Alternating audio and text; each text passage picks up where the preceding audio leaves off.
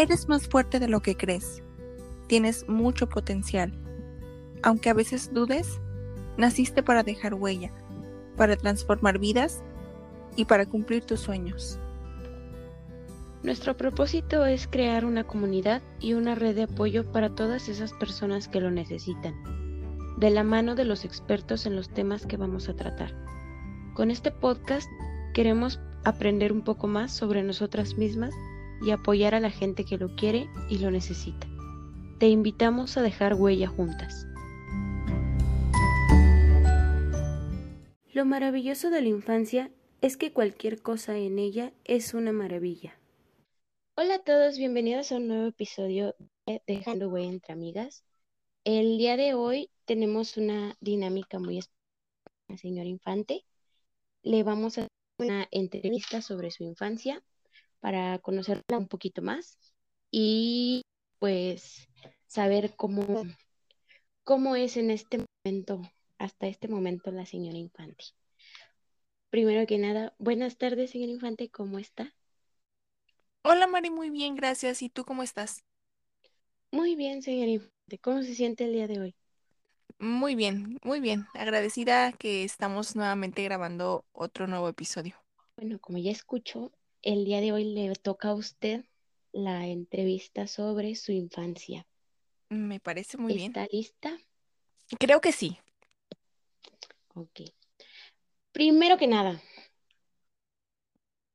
Jessie en este momento. ¿Quién soy en este momento? Mira, soy una mujer con muchos sueños, con muchas metas, con muchos proyectos en mente, con muchísimas ganas de vivir.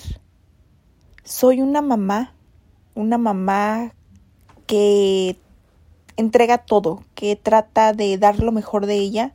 Soy una esposa compleja, un poco complicada, eh, con un carácter fuerte. Soy de un carácter fuerte, pero soy fuerte. Me considero una persona fuerte. Soy feliz, soy una mujer feliz y pues creo que eso es lo que soy. En este momento eso es lo que soy. Ok, ok. ¿En dónde nació Jessie? Yo nací en Los Ángeles, California. Em, sí, nací en Los Ángeles, California, un 25 de agosto de 1991. Ok, ok. Cuéntenos un poquito sobre sus papás, quiénes son. Perfecto. Mira, mi papá, eh, su nombre es Dimas Ocampo y mi mamá es Josefina León. Em, mi papá eh, fue director de una escuela, estudió toda su vida desde muy pequeño, desde muy para ser maestro. Entonces, desde sus 16 años, él se enfocó muchísimo en, en querer ser maestro y lo dio todo, dio todo lo que más podía para poder ser un buen maestro. A cierta edad, que no, no, no te voy a mentir, no recuerdo a qué edad, él fue director y supervisor, entonces fue ascendiendo. Mm, mi mamá fue una ama de casa, em, se enfocó en su familia, en sus hijos, en ella, y pues es un poquito de lo que fueron mis padres o son mis padres. ok. ¿Tiene hermanas, hermanos? Sí, tengo cinco hermanas y un hermano. Ok. Perdón, tengo cuatro hermanas, cuatro hermanas, tengo cuatro hermanas Ajá, y un hermano. ok, ok. ¿Cómo era la relación con sus hermanas? Mira, mm, mi mamá se casó muy joven, a los 14, 15 años, entonces tuvo a su hija muy joven, a su primera hija muy joven. Mi hermana mayor me lleva más de 20 años. Entonces, una relación muy cercana no la hay, porque cuando yo nací, eh, mis hermanas ya eran personas adultas, mi mamá al poco tiempo me llevó para México, entonces no hubo esa convivencia entre hermanas. La hermana que es que me sigue, como quien dice, eh, tiene 11 años más grande que yo, entonces tampoco no hubo mucha mucha cercanía. Todos mis hermanos, eh, la mayor tiene cincuenta y tantos años, después cuarenta y tantos años, casi cincuenta, después cuarenta y siete, cuarenta y seis y la última cuarenta. Entonces no hay esa relación muy cercana con ellas. Ok, ok. Eh, ¿cómo fueron sus primeros años de vida? ¿Qué, recuerdos tiene usted de sus primeros años? ¿Qué recuerdos tengo de mi infancia? Mira, recuerdo haber vivido en un entorno familiar conflictivo. Recuerdo que mi papá, bueno, mi papá era alcohólico, entonces pues eso afectó a toda mi familia. A mí quizá no directamente, pero afectó a mi mamá. Entonces, el ver a mi mamá pues preocupada, triste, deprimida, me afectó a mí. Recuerdo ir a citas del doctor porque mi mamá tenía cáncer. No tengo muchos recuerdos de mi vida, no sé si bloqueé yo mis recuerdos. Recuerdo que siempre estábamos solos, como era la menor, mis hermanos no vivían con nosotros, ya todos habían retirado. Entonces siempre era mi papá, mi mamá y yo, o mi mamá y yo solas. Entonces mi infancia fue, fue eso, fue mirar llantos de mi madre, fue mirar eh, borracheras de mi papá. Fue, fue algo difícil, fue algo difícil mirar eso, ese, ese entorno familiar. Era algo difícil, eran pleitos, eran reclamos hacia mi papá. Mi papá pues no hacía nada para mejorar eso. Eran viajes, salidas que teníamos, pero siempre era un pleito, siempre eran llantos. Recuerdo que mis padres me llevaban a la feria, pero no me llevaban juntos, ¿sabes? Me llevaban por separado y, y eso me hacía a mí sentir triste. Ok, ok. ¿Recuerda usted cómo se divertía?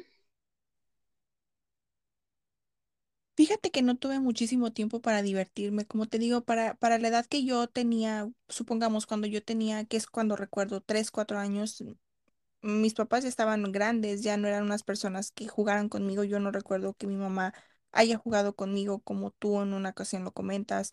Eh, mi papá pues era todo el día a trabajar y en ocasiones no llegaba a la casa por su alcoholismo, se perdía dos, tres días, entonces no recuerdo haber, no recuerdo haber jugado. De hecho, em, no, no recuerdo. Yo, mi madre tuvo cáncer. Cuando yo tenía 3 4 años, mi madre tuvo cáncer. Entonces yo tuve como que muy pequeña muchas responsabilidades que no me correspondían a mí. Em, lo que más recuerdo es que teníamos que ir todos los días a que mi mamá tuviera eh, quimioterapias, radiaciones y no tenía no era una vida de una niña, ¿sabes? No, no jugaba, no veía caricaturas, mm, no, no sé, no sé, siento que no, no disfruté de mi niñez, no, no disfruté. Era lo que es lo que más recuerdo. Recuerdo que mi mamá, pues por su cáncer, no podía levantarse de la cama. Entonces, eh, yo tenía alrededor de tres años y recuerdo que, que me decía mi mamá, vete con tu hermana. Mi hermana vivía a ciertas calles de donde, de donde vivíamos nosotros, pero había perros. Eso era en México, había perros, había animales y a mí me daba muchísimo miedo. Entonces yo me iba con una vecina, no me iba con mi hermana. Y yo recuerdo que ahí me daban de comer, ahí en la tarde salían los niños más grandes a jugar y pues yo me sentaba a mirarlos jugar. No, no, no era muy amigable, no era muy, era muy tímida, era muy reservada, era muy, muy, no sé, creo que no tengo la palabra para describir cómo era, pero eso, así me, así recuerdo que era yo, recuerdo que me preocupaba mucho mi mamá, eh, o sea, yo estaba chiquita, pero me preocupaba dejarla solita porque por su quimioterapia tenía muchas reacciones muy fuertes. Entonces ella vomitaba y yo recuerdo que me gritaba, tenía, mi casa era de dos pisos, entonces yo siempre estaba en la sala, nunca estaba con mi mamá. Y recuerdo que me gritaba y le quería que le llevara como un botecito para vomitar. Y cuando ella vomitaba, yo la esperaba y le recogía su pelito para que no se ensuciara. Y iba yo, tiraba ese botecito y se lo lavaba y se lo volvía a llevar para que si lo volvía a necesitar. Entonces, eso es lo que recuerdo de mi infancia. No recuerdo cómo jugar o no recuerdo algo, algún momento feliz, ¿sabes? Sí, sí, sí. Ok, ok. Bastante este, complicado ese tema de, de los de las enfermedades. Sí, fue complicado. Yo creo que hubo un momento en donde mi mamá sintió que no podía tanto con, con la responsabilidad de tenerme y ella saber qué le deparaba el destino, si iba a vivir, si no iba a vivir. Y fue cuando yo em, me dio con una hermana. Mm, Me fui con una hermana. Entonces, pues Ah, esa es digamos que se empezó a, a- su hermana tomó, digamos, el papel de su- Sí, mi hermana, am, yo creo que eso habrá sido un poco después de, de, no te, no te sé decir, no recuerdo, no tengo muy, muy claro ese recuerdo. Tendría cierta edad yo cuando mi mamá toma la decisión de, de regalarme, como quien dice, o, o hacer a mi hermana responsable de mí.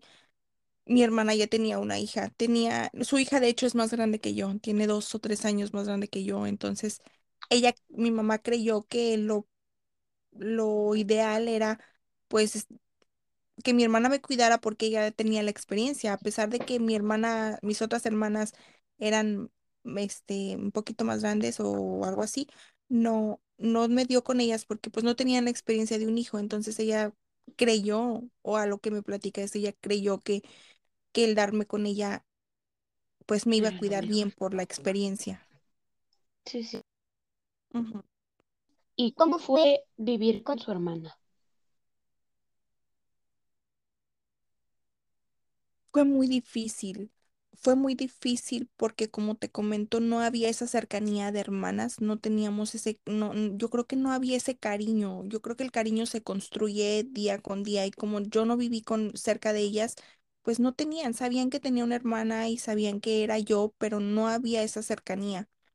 Entonces fue difícil porque pues su hija era su prioridad. Yo era algo que me imagino que le, le pesaba, le costaba porque pues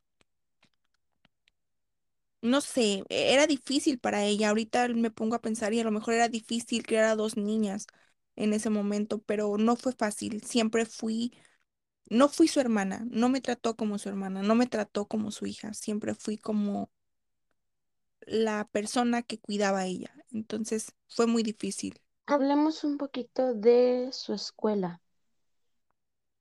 Eh, Jessie era buena para, para la escuela, tenía amigos, ¿qué le gustaba hacer en la escuela a Jessie? Mira, siempre tuve mucho miedo. Yo ir a la escuela era un sufrimiento porque yo sabía que yo iba a dejar a mi mamá y que si yo dejaba a mi mamá probablemente no la iba a encontrar cuando regresara de la escuela.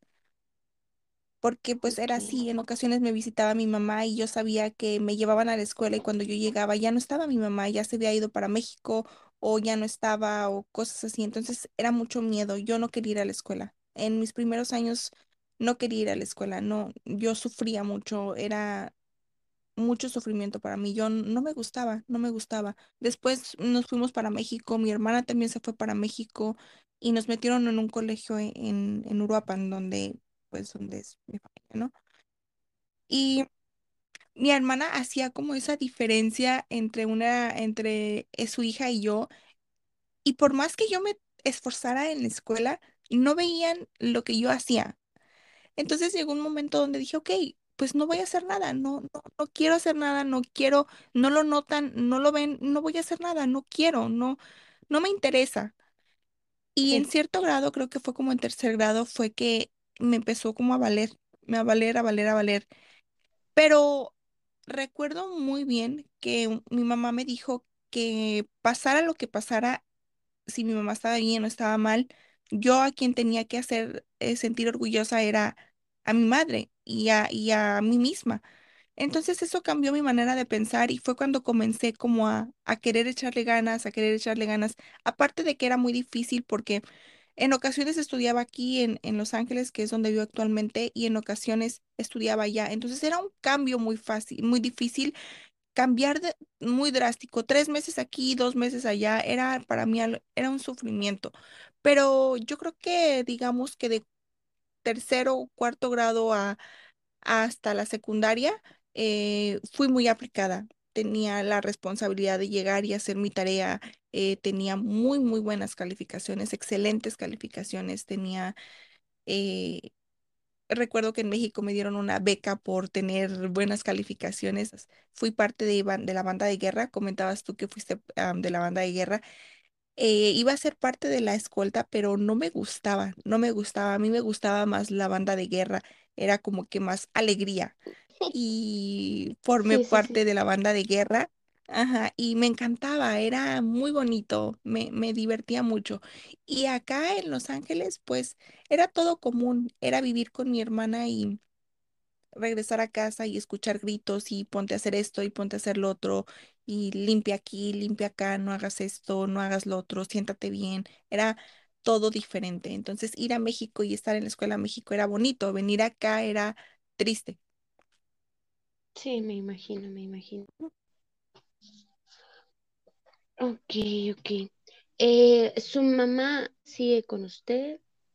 ¿Qué pasa con su mamá después de, de eso? Sí, mi mamá después de varios tiempos de tratamiento eh, sí se curó, se curó, gracias a Dios, se, se curó y, y pues sigue conmigo. No, ya no me cuidaba porque pues ya no quería yo tampoco estar en México porque pues me gustaba más vivir acá a pesar de que no estaba con ella, Ujú. pero, pero sí, sí se curó, está conmigo mi madre todavía, aún vive. Y después de eso, ¿las cosas llegaron a mejorar en algún momento para, para Jessie? Yo creo que no. Yo creo que conforme fui creciendo, fui teniendo una actitud completamente diferente. Creo que toda mi infancia eh, creó una, una, una persona completamente diferente. El no haber tenido una buena infancia creó una persona completamente diferente. No mejoró mucho porque fui agarrando y haciendo cosas que no debía en aquel momento. Pero no mejoró, no mejoró, creo que absolutamente nada. ¿Hay o hubo alguna persona en su infancia que marcara alguna diferencia eh, notoria, vaya, en, no sé, en su forma de pensar, algún consejo o algo que le hayan dicho? Una persona que, pues sí, que le haya dado algún cambio en, en su infancia. Mm, Fíjate que no. No tuve la dicha de tener una persona que haya visto por mí, que haya hecho algún cambio en mí. Creo que mi, mi entorno familiar se enfocaba en sí, en sus problemas, en su vida, que me olvidaron. Entonces no hubo una persona que, que me diera algún consejo, que creo que no. Bastante complicado, bastante complicado el tema. Sí. Amigos, ¿Jess llegó a tener algún amigo, alguna amiga que, que la haya chiquita, acompañado en algún momento? Ajá. A ver, amigos. No, tampoco. Fui muy solitaria. Fui muy solitaria. Recuerdo que había un niño que desde chiquita me, me gustaba mucho. Ah, Y el estar cerquita de él, o sea, yo tenía como cuatro años, el estar cerquita de él como que hacía que, que no sintiera esa tristeza que siempre sentía. Pero de ahí en más, no, no tenía amigos que recuerdo, oh, estos amigos me acompañaron durante este proceso. No, creo que era muy reservada. Trataba de reservar lo que, lo que sentía porque sabía que yo creía que nadie, si yo lo platicaba, nadie iba a entender por lo que yo pasaba. sí, sí, sí. Ujú. Ok. Ah, ¿qué sueños tenía Jessie para, para el futuro? ¿Qué, qué le hubiera gustado ser a Jessie cuando era niña? Mm, yo quería ser aeromoza. Ok. ¿Por A qué? mí el, el viajar constantemente hacía que, que yo quisiera como, sentía como que cuando yo viajaba, era la felicidad de ir a ver a mi mamá. Entonces siempre cuando estaba aquí en Los Ángeles y que mi mamá estaba en México, veía los aviones y decía, yo quiero estar allí arriba, yo quiero estar ahí, yo quiero ser la persona que todo el tiempo esté viajando, volando. Entonces, para mí, el viajar, el, el estar arriba de un avión era alegría. Entonces, yo decía que si yo iba a ser aeromoza, todo el tiempo iba a estar feliz. Ese era mi pensamiento. Ah, qué bonito. Bueno, para, para darle, darle fin a esta entrevista, quiero hacer alguna dinámica con usted. Eh, imagine a la Jessie chiquita y vea a Jessie en este momento. ¿Qué le diría a Jessie de la Jessie del presente?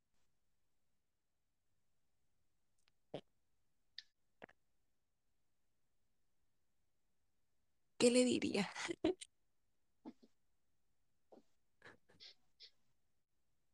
Wow, qué, qué difícil.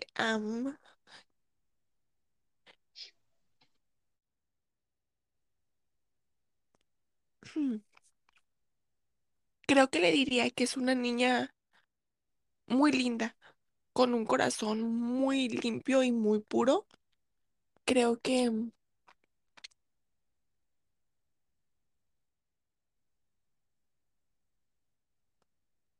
que puede hacer todo lo que ella quería y que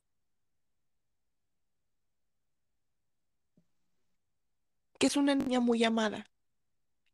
Siempre creció con el pensamiento de que no, pero sí, es una niña que vale muchísimo, que todas sus intenciones siempre fueron buenas y han sido buenas y la alegría y su energía y su positivismo em, son muy bonitos y muy sinceros. Creo que la abrazaría muy fuerte y le diría que ya pasó, que ya pasó todo, que todo va a estar muy bien, que su vida va a ser muy bonita.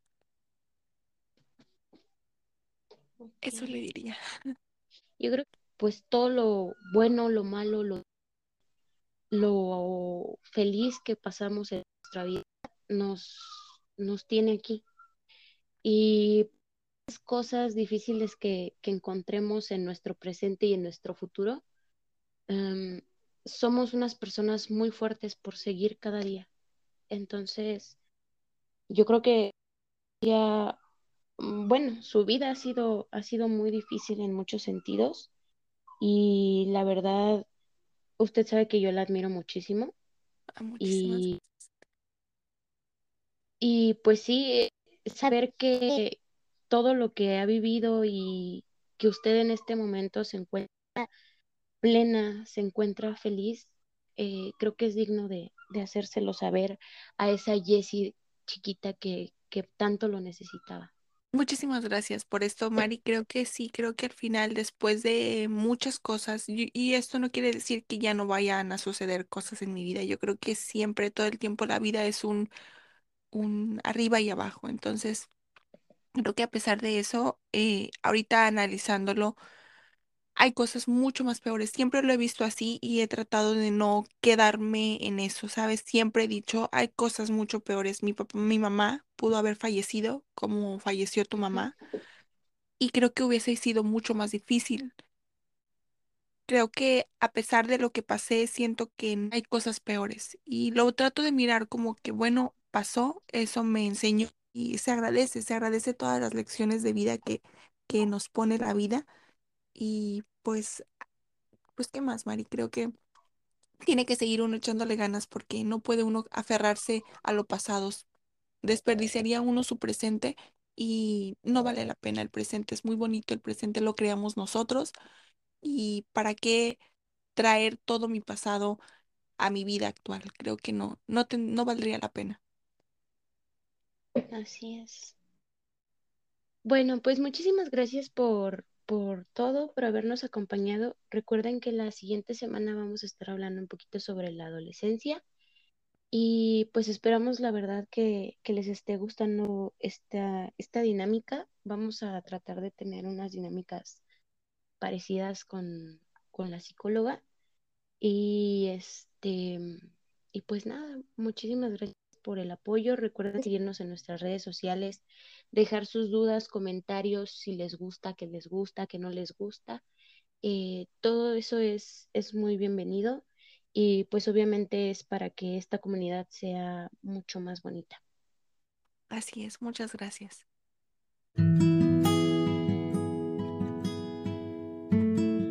Muchas gracias por acompañarnos. Recuerda que puedes escucharnos los lunes, miércoles y viernes y contactarnos en redes sociales. No olvides que tú eres quien decide qué huella quieres dejar en las personas que te rodean y en las cosas que haces.